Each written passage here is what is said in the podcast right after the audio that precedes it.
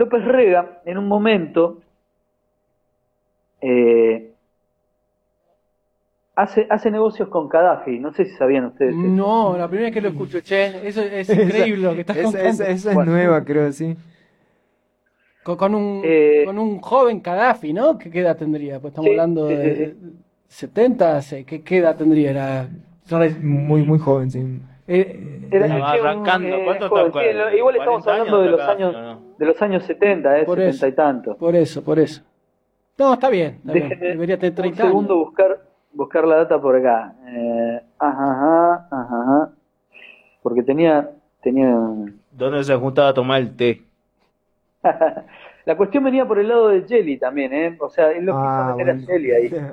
Eh, eh, López Rega, digamos, para, para el área de economía, eh, programó una especie de acuerdo multilateral con Libia, ¿no? Eh, lo que quería hacer, básicamente, eh, y mandar, hizo una comisión, ¿no? Eh, que quería, quería acercar un poco, to- Perón todavía estaba vivo, quería acercar a Perón al mundo árabe, ¿no? Y para el, para el último trimestre del 73 eh, organizó una, una gira por Libia, Egipto, los países de Asia Menor, ¿no? Estaban, había directivos de la IPF, eh, el empresario Pérez Compán, ¿no? Había varias, varias gente, ¿no? Eh, Licho, le- López Rega le había pedido a Licho Shelley una gestión para que la Argentina le vendiera a Libia armas que fabricaría bajo licencia alemana. Fíjate qué, qué, qué enrosque, ¿no? Eh, Igual no es muy raro, ¿no? No, claro. Visión porque- para los negocios tenía. Bueno, porque Argentina participó también en el refugio de de alemanes intercambio. que, que habían venido después de la Segunda Guerra Mundial y que supuestamente claro. han privilegiado, o sea, era una idea que vengan gente del área industrial o científica, igual que los Estados Unidos. No sé hasta qué punto Claro. gente de esa área llegó a Argentina, porque que yo sepa, Eichmann o Pripke, que son dos de los más prominentes, no tenían nada que ver con esas áreas, ¿no? Pero eh, No, lo- además lo- hay, lo que- hay lo- lo- otros lo que pasó es que repatriata- eh, este repatriados que son de, eh, en varias áreas eh, en la que desde las administrativas, ¿no? Y hasta cómo formar al ejército y además de científicos que llegan a Argentina, a Paraguay, a Bolivia, que es como la zona en la que eligen sí. porque tenían los gobiernos que podían brindarles las seguridades para modificar su identidad y eh, además brindarles servicios a esos a esos gobiernos, países, ¿no? sí, Claro. exactamente. Y eso se da entre los 40 y los 70 en diferentes instancias. ¿no?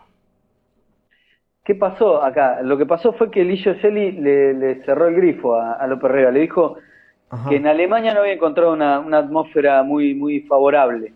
A la Dice, Argentina. Allí no había intenciones de armar a los árabes, Ah, ah, ah, ok, bien. ok. Menos- menos al país de referencia. O sea, estaba todo mal con Gaddafi. Estamos hablando que la P2 estaba, de alguna manera, ya le habían soltado la mano a Gaddafi de todos lados y se... Sí, digamos que la que P2 terminó tampoco daba después, ¿no? puntada sin hilo, ¿no? Porque era toda una estructura que estaba hecha para también acumular poder, ¿no? No le iban a soltar la mano Y no, y la historia de Gaddafi también eh, bien pendular, ¿no? Por momentos enemigo número uno de, de Occidente, después la mano súper amigo de la mano de Berlusconi en los 90 y después enemigo de nuevo, ¿no? Sí, sí. Eh, también súper raro.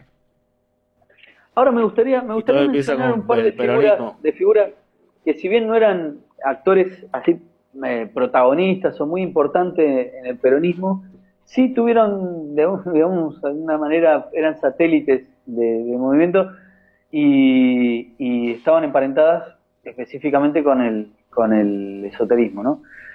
Uno, uno que me llama la atención siempre es eh, la figura de Jacques de Maillet, o Jac- Jacques de Maillet, Mahieu, no sé cómo se pronuncia bien. Este tipo era un, un francés, ¿no? Por el nombre de Jacques de Maillet. Era un antropólogo eh, nacido en, Marsella, ¿no? Que eh, había sido eh, influido por, por los movimientos de, extrema derecha y cuando la, cuando el, régimen de Hitler toma Francia, él forma parte del, del régimen de Vichy, o sea, se pone del lado de los, de los nazis, ¿no? Eh, ¿Qué pasó? Cuando cae, cuando cae Hitler, cuando caen los nazis, se viene para Argentina eh, y después de, de, la liberación de Francia, ¿no? Y viene a Argentina en la época de Perón, del primer gobierno de Perón, ¿no?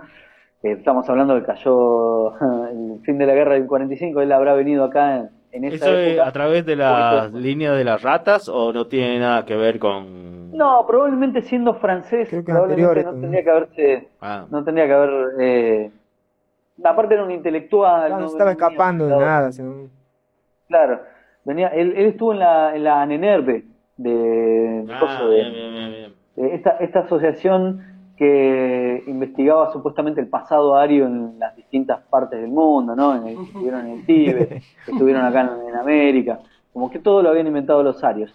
Y precisamente eh, este de Magio tenía, se pueden ver los videos de él en, en YouTube, ¿no? Era el, de la, él era el, de la teoría de que los vikingos habían llegado a América, lo cual es cierto, habían venido los, vikingos, pero eh, él iba más allá, él decía que las muchas culturas de muchas culturas aborígenes de acá, de Latinoamérica, eh, habían sido, en realidad, eh, digamos, una, mezcla entre, entre los europeos que habían venido y la, gente que vivía acá, ¿no? Por ejemplo, él hablaba que los incas eran, eran descendientes de los vikingos, eh, decía que, no sé, que había runas en, en Uruguay, había runas en... quiso ver una especie de, de construcción megalítica eh, nórdica en los famosos menires de, de ahí, los que están en Tucumán, no me acuerdo el nombre del lugar. Esa formación de menires que hay, que están todos tallados, ¿no? Que las autoridades en su momento cometieron el error de moverlos, entonces no se puede saber exactamente qué función cumplían, ¿no? Cagaron el Stonehenge, Tucumán. no, la conocía esa. Este, así que bueno, de Milanga. Milanga De eh, estudió en, acá en, la Universidad de Mendoza, en Buenos Aires, eh, y también eh, tengo entendido que trabajó, mm, digamos, trabajó para Perón, pero no sé muy bien, no sé muy bien qué, tipo de, cargo. Sí. creo que tenía una, que, estuvo en una universidad, que lo habían, lo habían puesto en una universidad, ¿no? Ah. Sí. Después, eh, bueno, vivió toda su vida acá, fundó un grupo neonazi en... en, en, como lo que puede pasar como... En, en, España. Ah, está bien, un buen lugar para... De Magid escribió, escribió sobre, sobre la, la, la, influencia de los vikingos en América precolombina, ¿no? y en el nazismo esotérico. Eso es lo que, por ahí, para lo que quería mencionarlo yo. ¿Tendrá algo que ver con todos estos veganistas de, que son de Bolivia, que son de Perú? Ahí vamos, ahí vamos a llegar. bien, bien.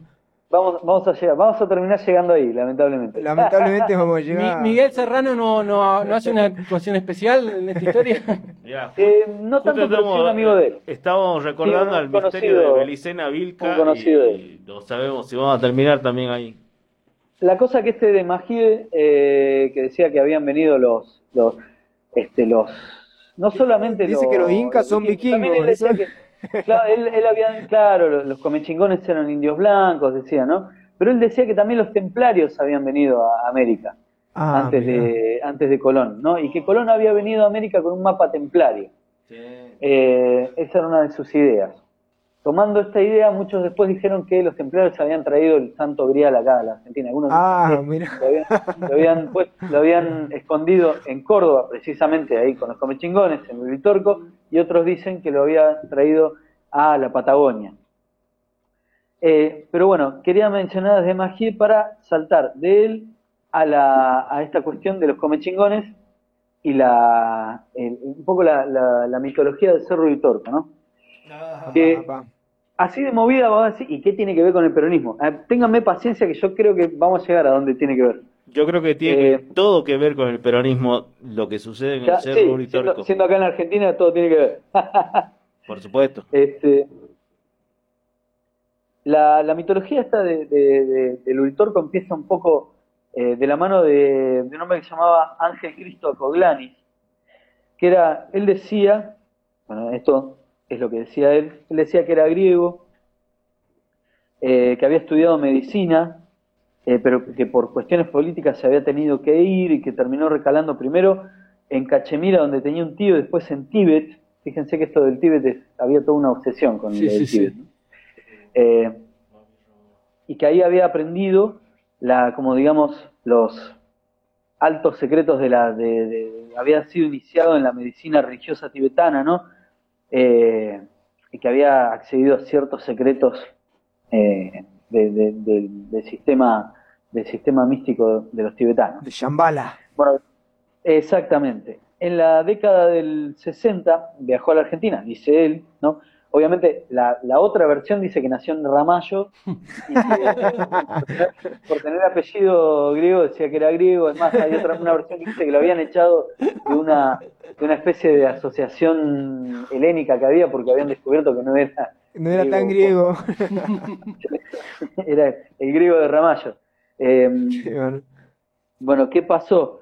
Eh, Acoglanis eh, era básicamente, él, él ejercía de, de- de médico, digamos, un poco de curandero, pero médico, era, era más bien como una especie de reflexólogo, se acomodaba los huesos, los músculos, ¿viste? Quiropráctico. Eh, claro, un quiropráctico, una cosa así, ¿no? Eh, según se dice, era tipo muy, muy habilidoso en esto, eh, tuvo una clientela súper grosa, tenía gente de la política, de la farándula, él atendía en Buenos Aires, eh, pero tenía su, su casa, él vivía en Córdoba, él atendía creo que de, ponele, de lunes a miércoles aten- atendía en el, en, la, en el consultorio en Buenos Aires y después eh, del jueves, viernes, sábado y domingo se iba para Córdoba, donde eh, él iba hasta, hasta Los Terrones, ahí cerca de la falda del Cerro Uritorco, Sí. y ahí decía ponerse en contacto con inteligencias extraterrestres de la ciudad de Erx. Erx es supuestamente la ciudad intraterrena, Claro, ya claro, lo deben conocer sí, un poco sí, esto sí. de la mitología, ¿no? Pero, La pero una pregunta, ¿él introduce Erx en la mitología popular o, o ya... sí, sí, sí, él- el nombre, el primero que lo, que lo menciona es él. Y él dice que Erx quiere decir encuentro de remanentes cósmicos siderales. Eh, sí, es, es como una sigla. Es Claro, como la. 90, las bandas las bandas de hardcore de los 90, bueno, que todo con siglas. Bueno, ahí eh, Acoglanis cantaba, cantaba mantras en Idrin, que era el- supuestamente el lenguaje cósmico que hablaban estas entidades que vivían en esta suerte de Shambhala eh, o Agartha de acá de, de- de Sudamérica. Ah, y que aparte esta Erx estaba conectada con Shambhala y con, obviamente, con, con Agartha, ¿no? Con Agartha, sí. Eh, y eh, cantaba mantras en Idrin y empezaban a aparecer luces, ¿no? Sus discípulos, porque empezó a, a llevar gente, ¿no? Y hacía, realizaba estas ceremonias con los mantras y la gente empezaba a ver estas esferas de luz, ¿no? Que aparecían y sus discípulos se fueron, cada vez se fue haciendo más grande la congregación, ¿no? Eh, esto estamos hablando del año, a partir del año 84, Mm. Ajá. este, y a partir del año 85 ya las ceremonias de invocación de Erx se hicieron eh, cada vez más frecuentes, ¿no? Y comenzaron a, a- a- incluso a llevar gente como medio de, de afuera, digamos, de- de- del grupo interno. Se reunían ahí en el Hotel Roma de Capilla del Monte y de ahí partían a- al anochecer, partían para, para los terrones y ahí realizaban la ceremonia. Él se vestía de blanco y decía que canalizaba a una entidad que se llamaba Saruma. Este Saruma era supuestamente un, el maestro espiritual que lo guiaba, ¿no? Eh, y el peronismo, me dicen ustedes, ¿dónde está el peronismo? ¿A dónde, ¿Dónde está el peronismo? ¿Dónde está el peronismo? Bueno, eh, en 1989, eh, Acoglanis tenía 63 años, estaba, digamos, en un momento eh, allá arriba del todo. Les decía hoy que tenía gente eh, de la farándula y gente de la política. Bueno, uno de los que atendía a él era Leónidas Saadi, Oh, ¿no? De las nubes de Úbeda. Era capo, capo del, del partido justicialista en esa época. en la- la- la- eh, pero, pero eh, a ver, eh, ¿no es el mismo que tuvo el debate con Dante Caputo? Que decía, usted se Eh, va por las nubes de Úbeda. Sí, las nubes de Úbeda. Sí, sí, sí, sí. Eh, capo de- del- y dueño de toda la provincia de Catamarca, prácticamente, ¿no? Señor feudal. Después también lo tuvo a Alfredo Stroessner, ¿no? Uh, el, el de Paraguay. el- el- el de Paraguay, ¿no? Eh, también así mucha gente, bueno, uno de los de, de la gente que tenía era Rubén Elías Antonio, hermano de eh, Jorge Antonio, que hoy hablamos de él, era el que mientras Perón estaba allá en, en, Puerta de Hierro, era uno de los que los bancaba, ¿no? Era, era el empresario que le bancó el... Sí, sí. Mucha solvencia que le bancó, y aparte era un amigo personal, amigo personal de Perón, ¿no? Eh, Jorge Antonio, el hermano de este, Rubén Elías Antonio. Bueno, eh, Ángel Cristo Caulanis había puesto el, consultorio eh, como en, sociedad con la mujer de, Rubén Antonio, ¿no? Eh, Elisa, perdón, Marisa Moore, ¿no? ¿Qué pasó? Un día, en 1989, a Coglanis estaba atendiendo ahí en, el, en, su, en su consultorio, Rubén Antonio entra, la secretaria lo hace pasar porque era un amigo de él, o sea, eran, eran, eran íntimos amigos, eh, y escucha una discusión y escucha que, que a Coglanis dice, no, negro, no lo hagas, no lo hagas, y siete disparos. siete, disparos, pa, pa, pa, pa. Es más, el tipo había llevado dos armas, una pistola y un pistolón, y se las descargó prácticamente las dos, ¿no? Eh, salió de ahí, Jorge Antonio salió, eh, Jorge, Rubén, perdón, eh, salió y se fue directamente a entregarse. Cuando se cruzó el portero del edificio donde había hecho el, y no te queda otro, había cometido el asesinato, le dice, ¿sabes lo que hay que hacer con los brujos? A los brujos hay que matarlos a todos. ¡Apa! Eh, y se fue a la, a, la, a la comisaría y también se entregó diciendo que había acabado de matar a un brujo. Bueno, a, acoso a, Rubén Antonio lo, lo, metieron preso, obviamente. Lo metieron preso, pero en realidad salió porque lo declararon imputable por enfermedad mental, ¿no? Eh, al poco tiempo. Pero, parece, parece un cuento, no sé, de, de entre Lugones y, Lovecraft, ¿no? Sí, sí, eh, pero hay más detalles jugosos. Al poco tiempo eh, lo dejaron libre y se suicidó, se tiró de arriba de un edificio. Ah, mierda. Eh, muchos, muchos de los de los de los discípulos de Ángela Coblanis dicen algo así como que en realidad una fuerza maligna se había apoderado de él, que era una persona muy muy muy buena, este Rubén Antonio, que no creían que hubiera podido hacer algo así. Otros rumores dicen, hablan de eh, Acoglanis tenía el consultorio a medias con la mujer de Rubén Antonio y dicen que por ahí había un problema de faldas, mm. como decían antes, ¿no? Eh, dicen las malas lenguas, y ya le digo, los discípulos de Acoglani se resisten a esto porque obviamente su maestro era un tipo impecable. Eh, entonces dicen que en realidad una, especie de espíritu maligno se había apoderado de Rubén Antonio y había obligado, una especie de, o, una especie de MK Ultra, ¿no? Lo habían mandado, las fuerzas oscuras lo habían mandado a asesinar a este tipo. Candidato manchuriano activado. Sí, una especie de candidato manchuriano de los arcontes. este, Bingo. claro y habían asesinado a este hombre que era el que canalizaba las fuerzas cósmicas de, no, a través de, esa Nos privaron de ese contacto. Acá, y, discúlpenme, porque voy medio embalado, pero acá voy a, voy a encajar, meto cambio y encajo con otra figura que también fue muy relevante en el Uritorco, en esto del Uritorco, que era eh, Alfredo Guillermo Terrera, o Guillermo Alfredo Terrera, no me acuerdo cómo era el, el orden del nombre. Eh, este era como, digamos, el segundo en la mitología del Uritorco, ¿no? ¿Es más feliz la historia? ¿O estamos siempre hablando de fuerzas así que condenan a los seres humanos? Eh, eh, eh, no sé, ya, dudó demasiado. Pero Guillermo, Alfredo Terrera. Guillermo Alfredo Terrera conoce la historia de, Uritorco por Acoglanis. Él fue uno de los que iba, ¿no? A, acá las, a las reuniones de, que hacían al, pie del Cerro de Torco, ¿no? Y ahí donde, hacían las, las, invocaciones en Idrín y todo esto.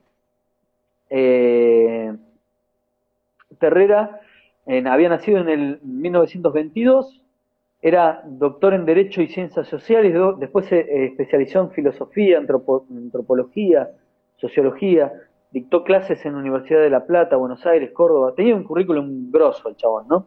A diferencia de Coglanis, que no, él decía, Acoglanis decía que los títulos de medicina los había perdido cuando había pasado de, Cachemira al Tíbet o algo así. los perdió, los, llevaba con él. Sí. Bueno, eh, Terrera, a diferencia de él, tenía, tenía títulos, ¿no? Mm. Eh, Terrera decía que en realidad Saruma, que era este que, que Acoglanis canalizaba, era una persona, era una persona aparte de Acoglanis. O sea, ellos en, en un momento tuvieron como muy buena relación, en un momento se separaron y eh, Terrera decía que reci- lo recibía a Saruma, pero que Saruma no era Acoglanis, Saruma era una persona física, no era un, un ente que se... que- Ah, que se ah, ah, era una persona física que de otro lado le transmitía telepáticamente conocimiento. exactamente, pero que él lo había conocido personalmente, Mm. a Saruma, ¿no? Por afuera Eh, de Koblani, o sea, él había estado presente con Saruma.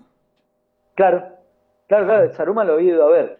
Él tenía desde el año, supuestamente desde el año 1948, él vivía en Córdoba, ¿no? Él tenía lo que se llamaba el bastón de mando, que era un bastón de roca, eh, de roca negra, que supuestamente era de, le digo, más lo voy a leer esto porque es medio una, una- una pepa ahí medio rara, es del cacique Bultán, que era supuestamente uno de los, de los caciques comechingones, que él decía que eran vikingos, por eso la similitud entre, entre Bultán, Botan, ¿no? Odín, ¿no? Claro, claro, sí, sí. Eh, sonaba, ¿no? Él llamaba al, a las sierras cordobesas, las llamaba Viaraba y Charaba, se hacía llamar a sí mismo, eh, ah, no me acuerdo, Simiwinki, creo, ¿no? Y él decía que había sido que un tal eh, Orfelio Ulises le había entregado este, este bastón de mando y que tenía como una especie de, también una cuestión muy, eh, muy eh, mesiánica, ¿no? Como que tenía que eh, presentárselo al mundo porque el que tenía el bastón de mando tenía como el poder de, las de las fuerzas cósmicas, ¿no? Una cuestión así. Estaban ahí precisamente en el Uritorco. Ahora, ¿por qué lo menciona Alfredo Terrera si tampoco tiene mucho que ver con el peronismo?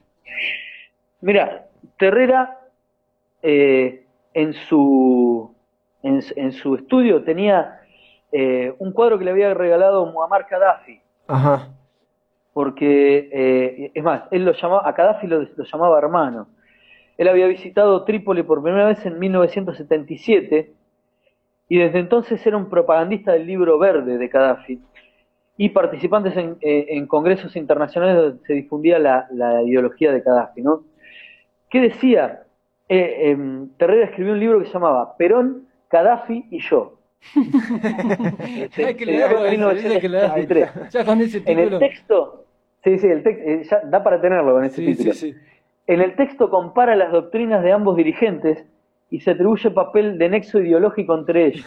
Bueno, pero tengo entendido, perdón que te interrumpa, pero yo no- nunca lo leí en mi vida, pero tengo entendido que el libro verde también es como un artefacto doctrinario de una tercera vía, que Claro. no es ni yanqui ni decía comunista que, él decía ni que. Gaddafi, Gaddafi era peronista, que era la tercera, el tercer camino, ¿no? El tercer, la tercera posición.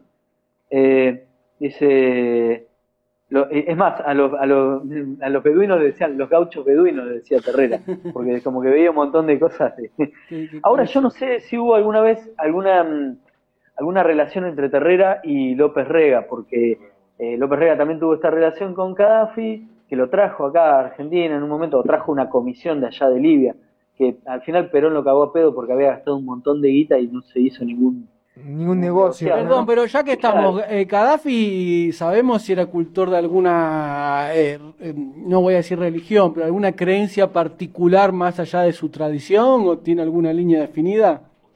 No, la verdad que no, no, no he profundizado mucho en la figura de Gaddafi, pero me gustaría, ¿eh? porque Eh, un tiene unas conexiones muy locas por ahí, ¿viste? ¿O Perón ha sido gadafista? Gadafista. Esa es la pregunta, ¿no? Eh, No, bueno, Perón es anterior, creo, ¿no? O sea, Gaddafi era peronista. ¿no? Sí, sí, sí. Claro. Pero está Eh, bueno pero- investigar pero para una investigar, próxima, ¿no? ¿En sí, qué andaba y- y Gaddafi muy entonces? interesante saber si, a ver qué tipo de, claro, pensando en esto, ¿no? ¿Qué De- flasheaba? ¿Qué de- flasheaba Gaddafi? Llama Gaddafi porque está en el medio de una cosa ahí entre solo que el destino trágico de Gaddafi es porque no tuvo un licho Yeltsin que lo que lo que- proteja, que ¿no? lo proteja, ¿no? Sí. ¿Y qué figura la de Elicio Gelli, no? Es como una figura Uf. impresionante, la verdad. Y encima vivió hasta hace poco, 2015 creo que falleció. Sí, sí, no, 97 años tenía cuando falleció. Y creo que antes de fallecer, él nombra, o sea, él dice que él fue el que lo inició a Perón en la PDUE, ¿no? Me perdí, a ver, ¿en qué estábamos? Eh, Bueno, estábamos en Terrera. Terrera, que era este esoterista nazi que tenía como cierta cuestión. Nada, digo nazi, obviamente no quiero ofender porque la familia de Terrera. No quiero está- está- no, no, eh, no, quiero, no es que no quiero ofender a, a- a los nazis, me chupa un huevo, pero la familia de Terrera dice que no, que no era nazi, que no sé qué. Sin embargo, le pueden preguntar al amigo Alejandro Agostinelli, que ha ido a alguna de sus conferencias, por lo menos creo que haber leído alguna, alguna, Sí, tiene su que historia Alejandro ahí ahí, con unos que personajes dice que eh, el profesor Terrera finalizaba su discurso diciendo, bueno, ahora vamos a hacer un saludo al sol, no tengan miedo, extiendan su mano, No extiendan su mano, ¿en sí, extender la mano como parando un taxi, ¿viste? en claro homenaje al saludo nazi, No. Era como Mickey Vainilla, si la quería ca- caretear, no, no, no decía explícitamente que era. Al sol negro, vamos a saludar al sol negro.